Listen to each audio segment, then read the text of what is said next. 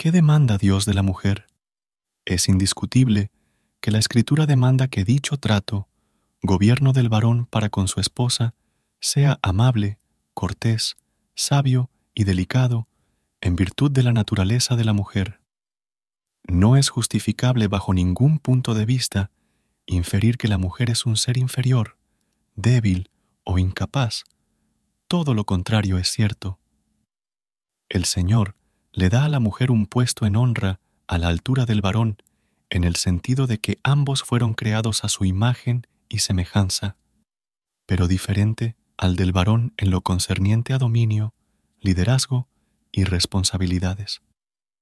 Pero, a menos que usted no crea en la literalidad de Génesis, que haya sido influenciada por el movimiento feminista, o que crea que hay que contextualizar la palabra de Dios y acomodarla a las épocas y similares, Dios demanda de la mujer que se sujete al gobierno del esposo sobre ella. Eso es claro y evidente por la voz de Pablo. Efesios 5, 24. Así que, como la iglesia está sujeta a Cristo, así también las casadas estén sujetas a sus maridos en todo. La orden de Pablo para con la mujer es absolutamente la misma que reiteró explícitamente el Señor en la creación. Gobierno piadoso del varón. Sujeción de la mujer en todo. Claro, salvo en lo que respecta a indicaciones impías o inmorales que vayan en contra de la misma palabra de Dios, por la voz de Pedro. One de Pedro 3, 1.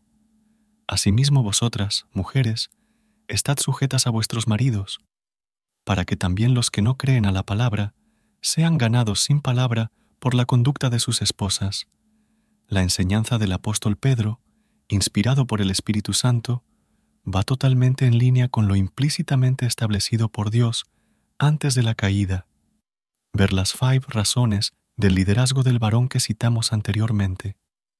Con lo explícitamente promulgado después de la caída, Génesis 3:16, y a lo repetido anteriormente por medio del apóstol Pablo, Efesios 5:24.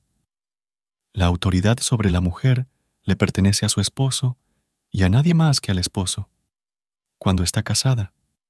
Pero ¿qué pasa cuando la mujer no está casada? ¿Es abandonada o ha enviudado?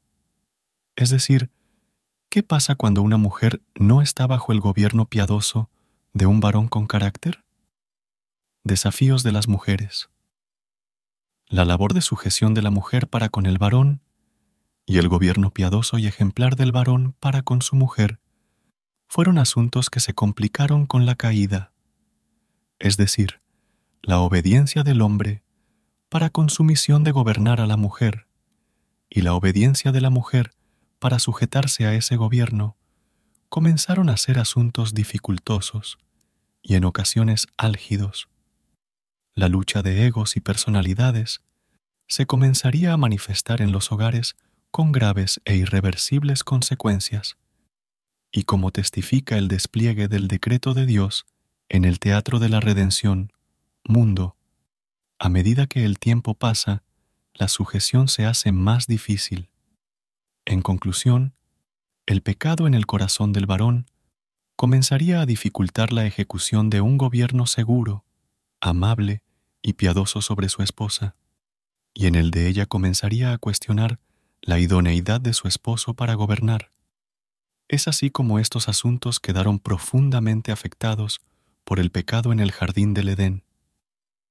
No deseando escribir un tratado extenso, sino un artículo útil principalmente para las damas, deseamos resaltar un par de asuntos que pueden ser considerados como riesgosos para una mujer, y al respecto de lo que aconsejamos en todo respeto cristiano, tengan cuidado.